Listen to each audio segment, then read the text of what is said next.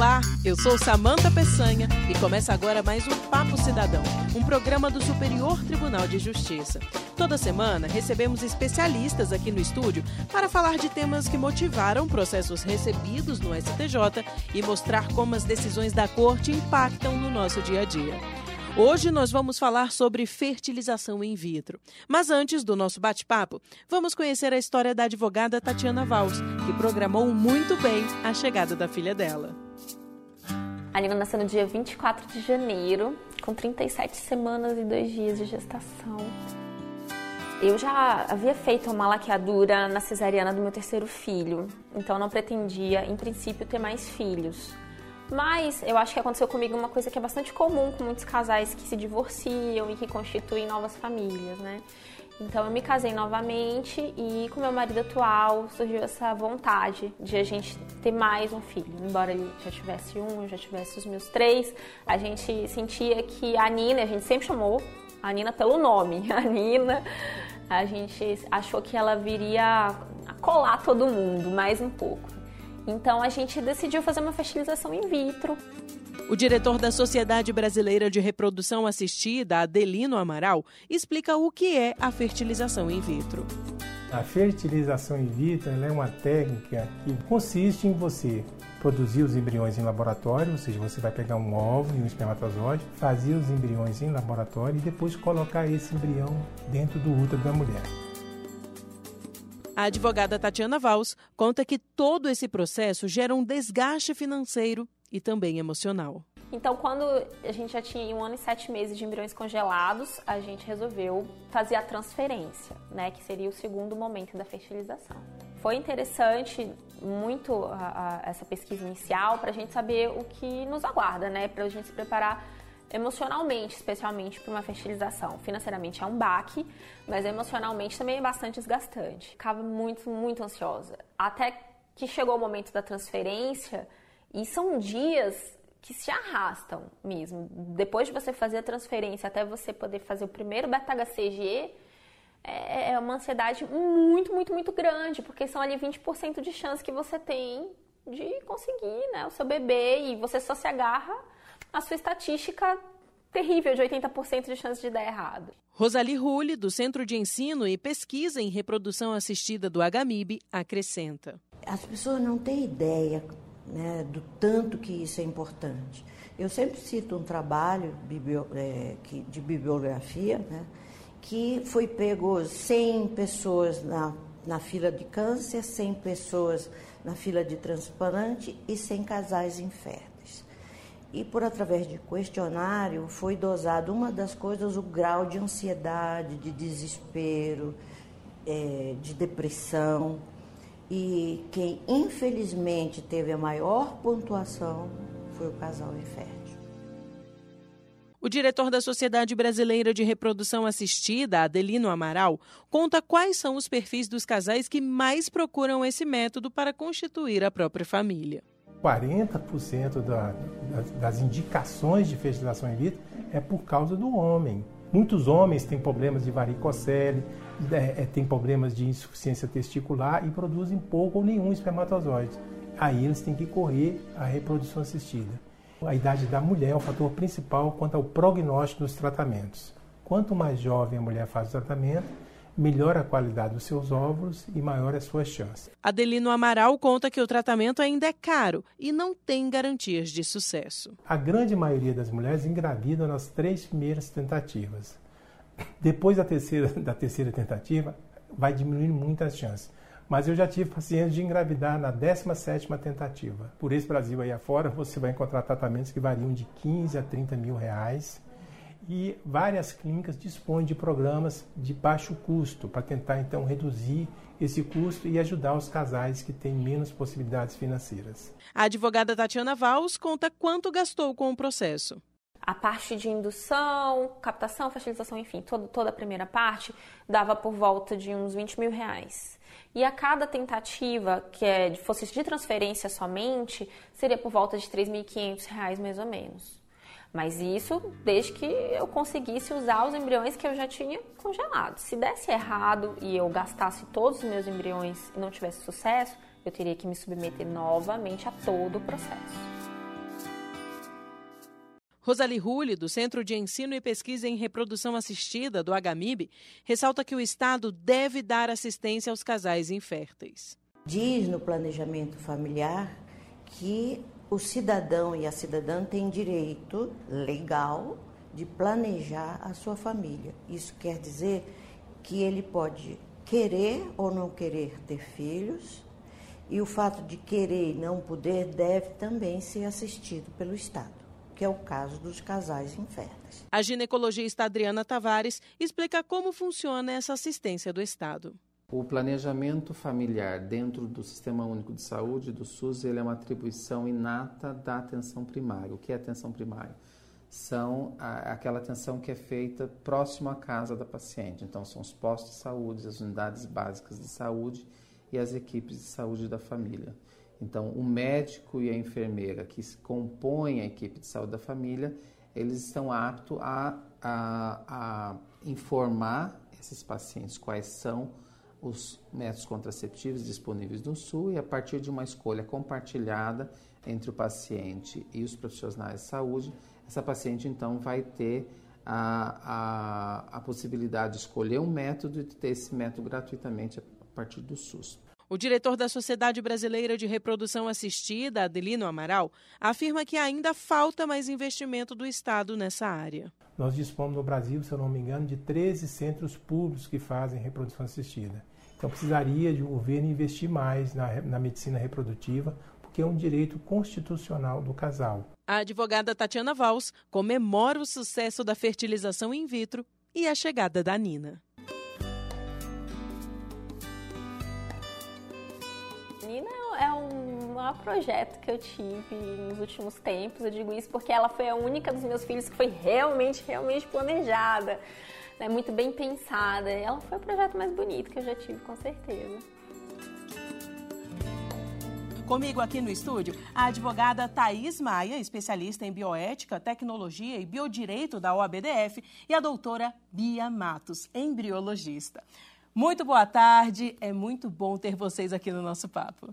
Obrigada, a gente agradece. Nós que agradecemos, obrigada pelo convite. Imagino, o prazer é todo meu.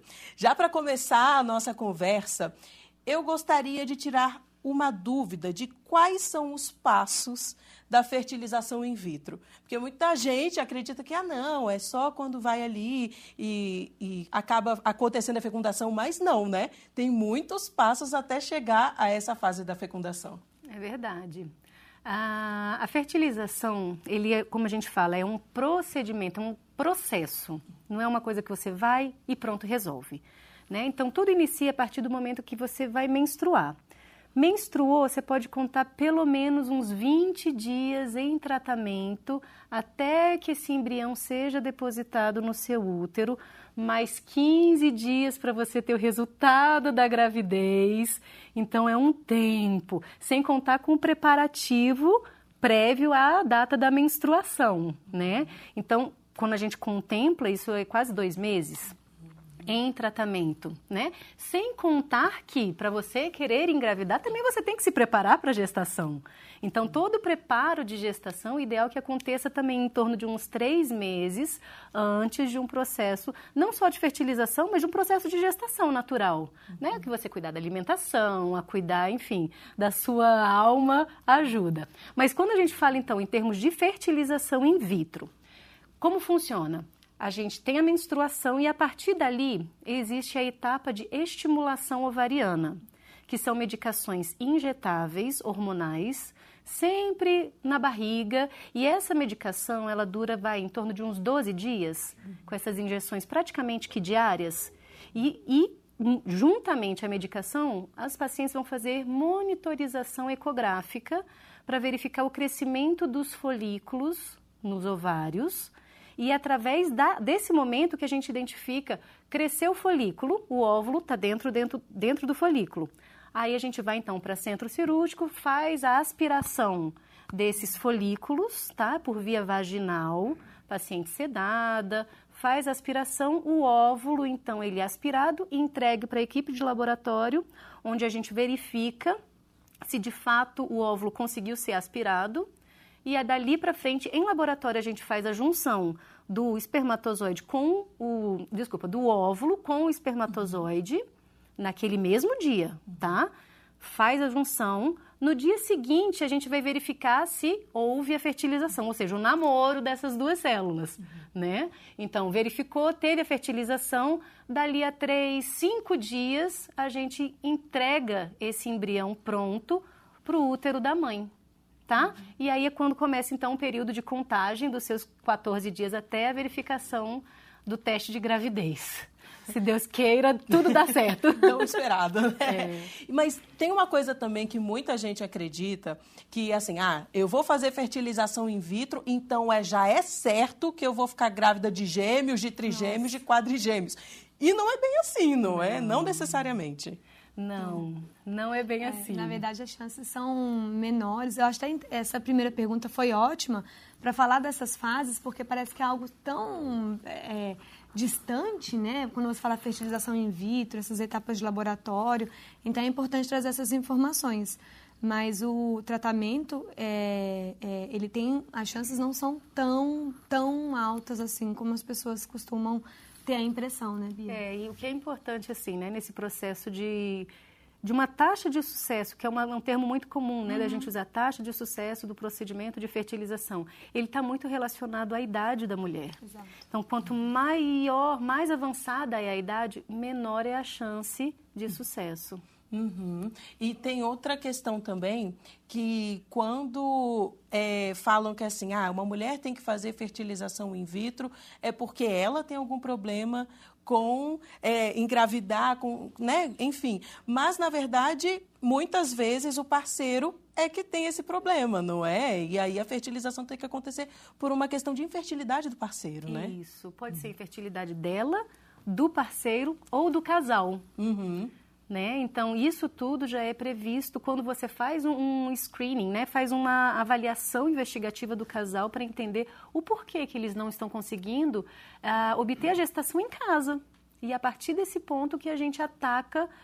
A gente fala muito em fertilização, mas não é só esse procedimento uhum. que existe no campo da, da medicina reprodutiva. Uhum. Tá? É interessante a gente falar que existe coito programado, Uhum. Existe a inseminação e existe a fertilização, que é o, o, procedimento mais complexo do que a gente pode oferecer, tá? Uhum. Então, assim, coito programado é o que a gente chama de namoro programado.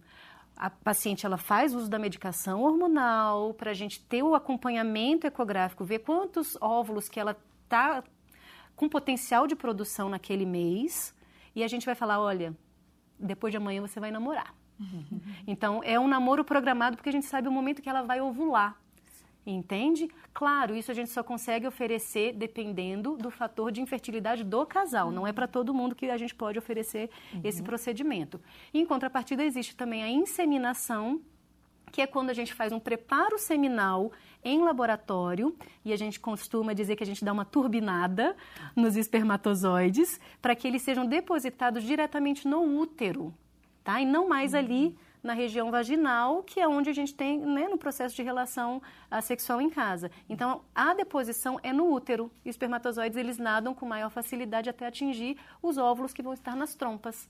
E aí, quando nada disso dá certo, aí a gente tem que partir para fertilização. Para fertilização, que também não é um bicho de sete cabeças, não. como muita gente acredita, não, não, é? Antes não a gente é. tinha um, eu acho que uma relutância muito grande das pessoas com relação à fertilização, mas hoje a cabeça das pessoas até que está se abrindo, não é, Thais? É, na verdade, o que eu percebo é que ainda é um tabu muito grande, porque, como você colocou, se fala da mulher que vai fazer o tratamento de fertilização. Só que também tem grandes é, casos, né, de números, a probabilidade, as taxas, né, é, que também o homem, essa infertilidade vem do homem e também existe uma porcentagem que não se sabe, né, de onde vem, por que, que aquele casal não está dando certo. Uhum. É, então, eu acredito que ainda é um tabu e é importante esse tipo de iniciativa a gente conversar para aproximar né? Até para as pessoas conhecerem, poderem tirar suas dúvidas e verem que não é algo tão, tão absurdo, tão longe, tão distante, né? E que hoje já existem técnicas que não necessariamente você precisa partir para uma FIV né? e fazer outras outras técnicas um pouco menos complexas também. Então, já que a gente falou de dúvida, a gente já vai abrir para uma dúvida que chegou pelo Instagram, que é da Valéria Ela quer saber: mulheres a partir de quantos anos podem ou devem se submeter ao procedimento? Bom, então vamos entender. Como eu comentei anteriormente, a, a idade da mulher ela é predominante para a gente ter um sucesso reprodutivo, tá? Quando a gente fala em que idade, a gente sabe que para a gestação, o ideal é que toda mulher engravide até os seus 35 anos, devido à qualidade desses óvulos. Não deu para engravidar até os 35. Estou com 36, 37, 38, 39. É possível ser realizado o tratamento, tá? É possível. Então, não tem uma idade limite para falar, não, agora você não pode realizar mais. Agora, claro, cada caso é um caso, né, Samanta? Existem também mulheres extremamente jovens e de repente a gente se depara com uma ausência uhum. de óvulos no ovário. Ela pode menstruar normalmente, estar saudável, se sentir bem. E quando a gente faz uma ecografia, faz uma investigação a mais para entender por que, que ela não está engravidando, é o que existe na medicina chamada de falência ovariana precoce. E aí é um baque, né? Uhum. Porque a pessoa Sim.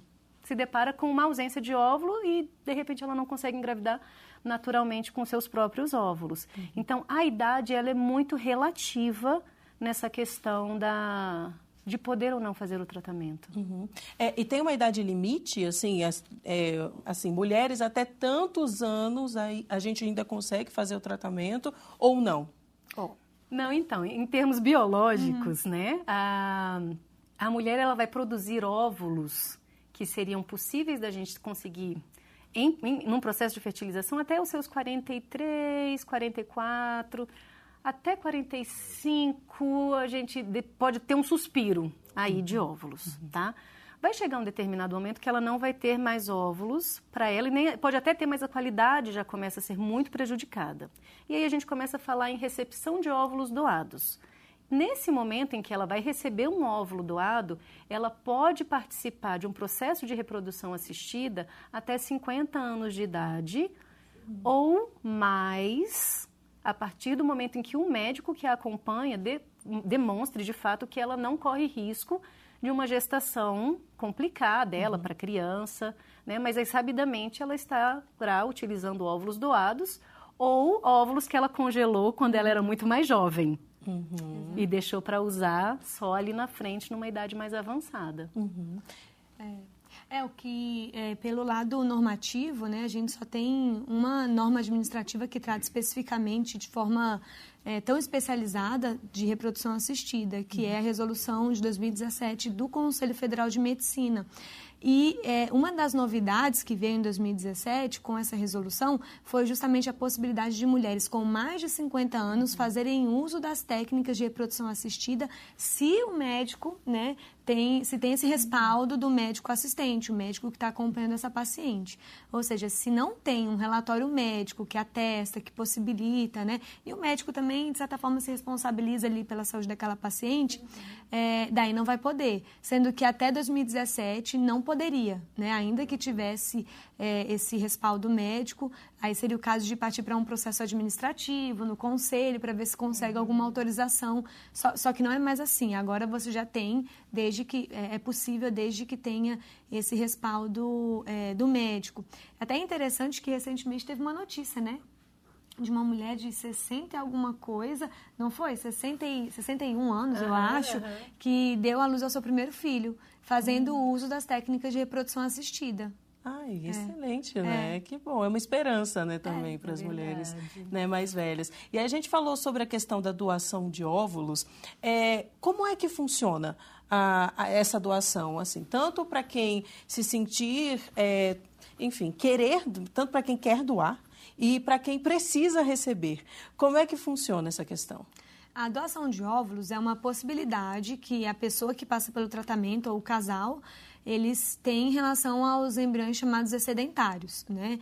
Então, no Brasil, você tem uma, uma, um dever legal, um dever normativo, né? Vamos colocar assim. Por conta dessa resolução, esses embriões eles devem ficar armazenados três anos. Eles não podem ser descartados logo após o, o procedimento, né? Então, uma pessoa que é, passa pelo procedimento, consegue engravidar na primeira tentativa e dali nove meses fala, não vou querer mais ter filho, quero descartar.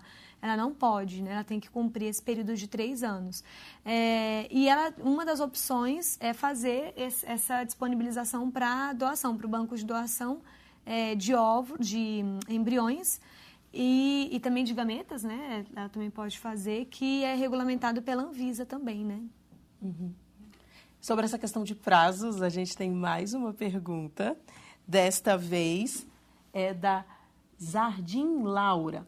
Qual o prazo legal para o laboratório manter óvulos fecundados congelados?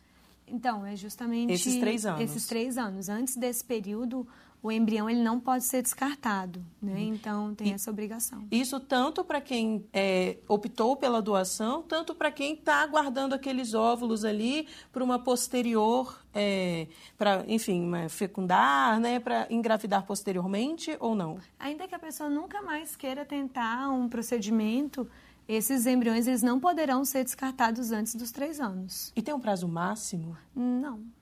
Não, né? É, e é interessante também a gente fazer o registro de que, é, para o caso de gametas, porque a gente. É, é, muito normal, né? As pessoas nas conversas confundirem o prazo do embrião com o prazo de manutenção é, de óvulos ou espermatozoides congelados, criopreservados.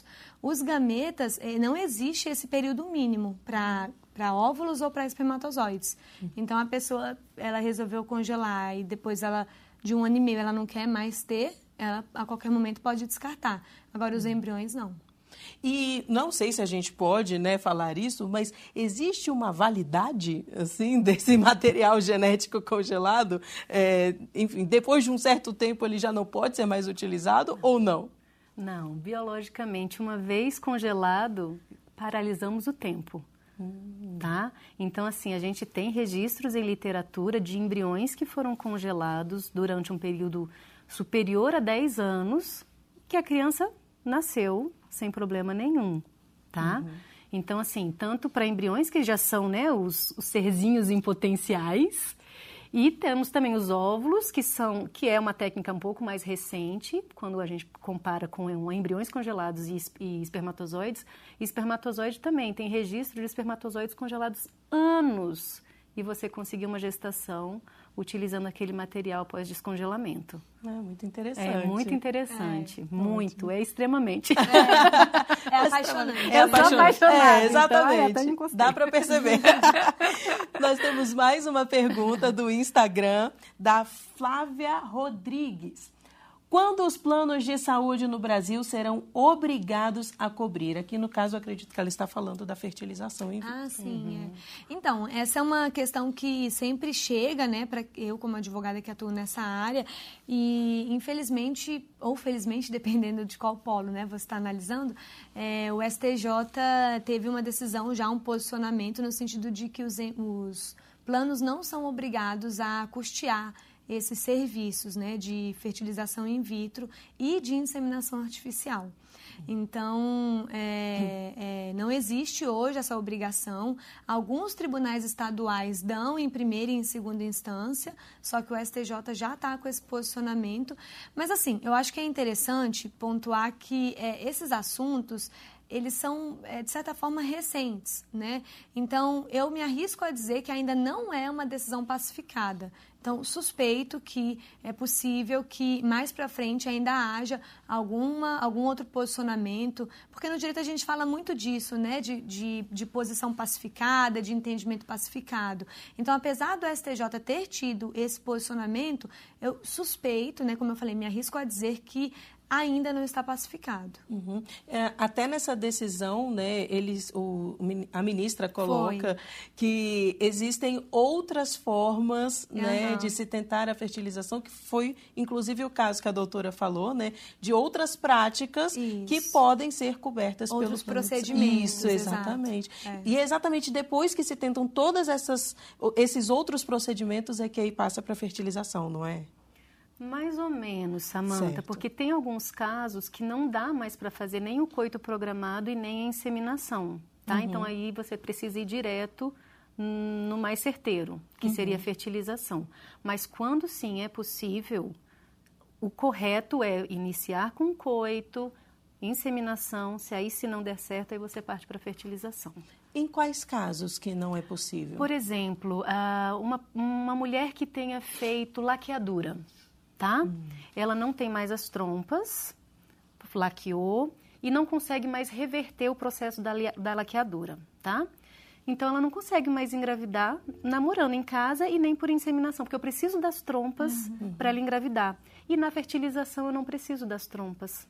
Uhum. Então é isso, é um, é, seria uma situação em que eu já iria direto para fertilização. Endometriose ainda e... tem a possibilidade? Endometriose, dependendo que a endometriose ela tem diferentes graus. graus né? Leve, leve, moderada, severa, profunda. Uhum. Né? Então, dependendo do grau da endometriose, dá para se iniciar com coito. Quando não, é fertilização.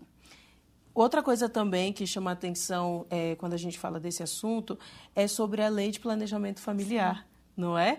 Que muita gente acredita que planejamento familiar é só para evitar a gravidez, uhum. mas não é isso, uhum, né? É verdade. também para ter filhos, né, Thaís? É, verdade. não, com certeza. E justamente por isso que eu, que eu comentei que eu me arrisco a dizer que o posicionamento atual não, não vejo como um entendimento pacificado, porque existem algumas, é, é, algumas prescrições, tanto na Constituição como na Lei de Planejamento Familiar, que é, você pode entender sim, né? Tá ali colocado que, que o Estado também, que é um direito do cidadão, você ter o auxílio para uhum. ter o, a, a, sua prole, né? Uhum. É, sem contar também a resolução da ANS que trata desse assunto.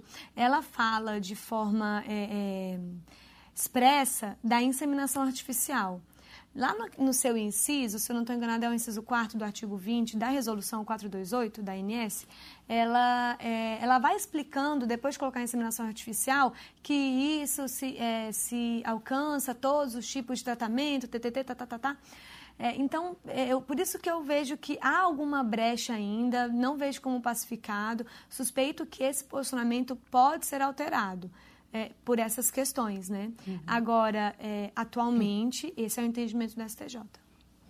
Nós temos mais uma pergunta, desta vez da X, X Camelo. É possível realizar o procedimento pelo SUS? Como faço? Então, justamente por ser um direito, como você colocou, o planejamento uhum. familiar ele não envolve apenas a, a, a, você evitar né, a gravidez, mas também planejar uma gravidez. Então, é um direito público. Você pode falar que é um direito que está dentro do direito à saúde, né? E por isso que o SUS, em alguns hospitais, ele consegue ofertar esse tratamento. E a Bia trabalha com, com isso, né? Ela vai poder também uhum. exemplificar como fazer, né? Como chegar lá, né? Sim, exatamente. Bom, então, dentro do SUS, como a própria doutora Thais colocou, não são, não são todos os centros que disponibilizam dessa prática. Eu sei que no Brasil a gente deve estar com talvez uns, uns seis centros no Brasil que fazem fertilização pelo SUS, tá? Cada um vai trabalhar de uma forma. Tem uns que o SUS ele vai oferecer o tratamento completo. Uhum. Tem outros em que a paciente eventualmente vai ter que arcar com os custos da medicação e a parte dos profissionais fica pelo SUS mesmo. Então, cada um vai ter uma modalidade diferente. Uh, o, o, a forma como a maioria deles trabalha é assim: a paciente ela chega na atenção primária, que é naquele hospital, no posto de saúde mais perto da sua casa. Numa primeira triagem com o ginecologista, ele já verifica que o casal tem aquela dificuldade. Faz uma investigação básica. Se ali em consultório, no posto de saúde, na atenção primária, viu que não é um caso somente de fertilização, de inseminação, aí ela é direcionada ao hospital especializado. Então, esse mais ou menos seria o fluxo que essa paciente tem que percorrer até ser inserida numa fila de espera, porque esses hospitais públicos que trabalham com fertilização, a fila de espera geralmente ela é bem longa, demora em torno de quatro, cinco anos entre a mulher, entre a mulher eu digo o casal, né? Muitas vezes ser inscrito até ela ser chamada para realizar o procedimento. Né? E aí, dentro de um processo de fertilização, de reprodução como um todo, isso acaba sendo de uma certa forma prejudicial, porque cinco anos, reprodutivamente dizendo, é muito tempo. Uhum. é muito tempo de espera, né? Então, assim, o governo poderia olhar com melhores olhos uh, esse incentivo para as filas poderem andar mais rápido, sabe? Uhum. É, uma mulher pode entrar nesse processo sozinha? Pode? Pode, pode doação? sim. Pode sim. Ah. Aí o que a gente chama de produção independente, né? Uhum. Isso é super comum dentro da, da reprodução uhum. humana. Então a gente vai ter mulheres que entram sozinhas porque querem muito ser mães e não encontraram um parceiro uh, ideal. Uh, vai ter casal homoafetivo de mulheres que vão em busca da fertilização para realizar a maternidade casais homoafetivos do sexo masculino, enfim, aí a gente tem uma gama de, de uhum. pacientes que a gente consegue ajudar. E pelo SUS também? Pelo SUS Pode? também, pelo ah, SUS também. Que é porque a, essa norma que administrativa que eu comentei não coloca nenhum tipo de limitação nesse sentido para o tratamento. Então, é, qualquer pessoa pode fazer o tratamento, lógico, uma pessoa capaz, né, apresentando os requisitos de capacidade que nem qualquer outra pessoa, uhum, né? Uhum, então não tem uma limitação por conta de orientação sexual ou é, de, de, status civil, né? De, de, status civil de ser casado, solteiro, não tem. Uhum. E tem um número de tentativas máximo que pode ser feito pelo SUS, porque a gente sabe que quando a pessoa faz particularmente, né, de forma particular, ela enfim, passou o número de tentativas, ela pode pagar e, enfim, tentar mais uhum. outras vezes. Mas pelo SUS, tem um limite? Uh, então, cada centro vai ter o seu protocolo, né? Uhum. Existem alguns que vão oferecer duas fertilizações, outros que oferecem três tentativas, né? Então, vai depender de qual instituição que você está vinculado. Tá. Nós temos mais uma questão, dessa vez pelo Facebook, que é do Washington Almeida. Ele diz: durante o casamento, o casal estipulou em contrato de fertilização in vitro o descarte em caso de divórcio ou separação. Alguma das partes pode se arrepender posteriormente à separação e querer realizar a fertilização, mesmo contrariando o outro? Então, esse é um conflito juridicamente super interessante. Eu imagino as dores das partes envolvidas, né? Mas uhum. juridicamente é bem interessante. E é um caso parecido que aconteceu com a Sofia Vergara, que é uma atriz colombiana, eu acho, bem famosa nos Estados Unidos. E ela fez um tratamento de fertilização com o ex-marido que se chama Niclobium, alguma coisa assim. E ficaram dois embriões congelados. E aí os embriões ficaram congelados e logo depois eles se separaram. E ele, na, lá nos Estados Unidos, que acontecem coisas incríveis por conta do nível de autonomia das pessoas, é, é um nível absurdo, né? É, ele entrou na justiça, na verdade não foi ele que entrou. Os dois embriões entraram na justiça, sendo representados pelo pretenso pai, processando a mãe, requerendo o direito de serem fertilizados. Né? Então, é, esse é um caso que chama muita atenção. Né? Então, é, é, similar um pouco ao que ele está dizendo. A, alguma das partes pode se arrepender, com certeza. É, sempre que o casal, a pessoa, né, o paciente, vai passar por é, pela reprodução assistida como um todo, os termos de consentimento costumam ser bem extensos, porque essa pessoa vai ter que tomar naquele momento decisões futuras, né? Uhum. Então, por isso que tem, a pessoa tem que ser muito bem orientada e o termo de consentimento é, é um elemento é, indispensável nesses casos. Uhum. Nessa situação específica, muito provavelmente, se o casal não está entrando, o ex-casal não está entrando numa, num acordo uhum. em relação ao uso desses, desses embriões e uma das partes está querendo utilizar, a outra parte está querendo descartar, muito provavelmente essa situação vai ser judicializada. Eu, se fosse advogada da clínica que esses, que esses embriões estão, falaria para aguardar a decisão é, é, do, de um eventual processo ou algum acordo do casal, do ex-casal, em relação ao que de fato é para acontecer. E uma decisão favorável ou não depende muito de cada caso? Com certeza. Na justiça, é, é, o direito não é uma ciência exata, né? Então, de modo geral, a gente pode dizer que não, não tem muita regra né? Assim, sempre cada caso é um caso.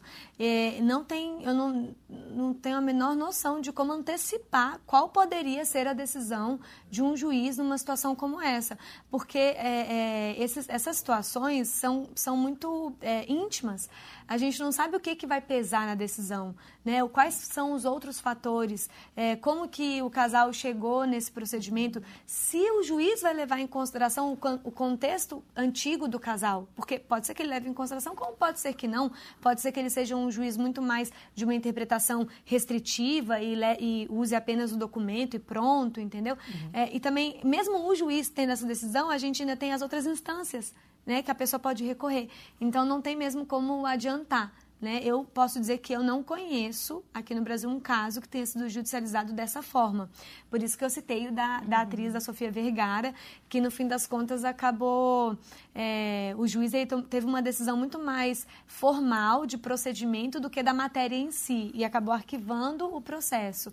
Só que se ele for numa outra jurisdição, que eu não estou me lembrando agora de quais são, qual condado que foi uhum. é, arquivado e qual condado que, que, que ele pode entrar. Mas esse ex-marido da Sofia Vergara, ele ainda pode entrar num outro, numa outra jurisdição para requerer a resolução da sua, da, da, sua situação. E a Sofia Vergara já seguiu a vida dela. Uhum. Já casou com outra pessoa, já não, não quer saber desses embriões. Sim, então aqui no Brasil, por exemplo, existe a possibilidade da pessoa entrar na justiça. Existe. E aí recorrer, se for o caso, né? Com certeza. Então tá certo. Olha, o nosso papo está muito bom, mas infelizmente o nosso tempo acabou. Eu agradeço muito a participação de vocês aqui no Papo Cidadão. Ah, muito obrigada, Samanta, foi ótimo. Nós que agradecemos. É. Muito obrigada. Obrigada a vocês. Eu conversei com a advogada Thais Maia, especialista em bioética, tecnologia e biodireito da UABDF, e a doutora Bia Matos, que é embriologista. O programa Papo Cidadão é uma produção do Superior Tribunal de Justiça. Sonoplastia e trabalhos técnicos de Roberto Fernandes. Edição Tiago Gomide. Direção Talita Dias. Coordenação de Rádio e TV Eduardo Moura. Eu sou Samanta Peçanha e agradeço a sua companhia. Até a semana que vem. Tchau.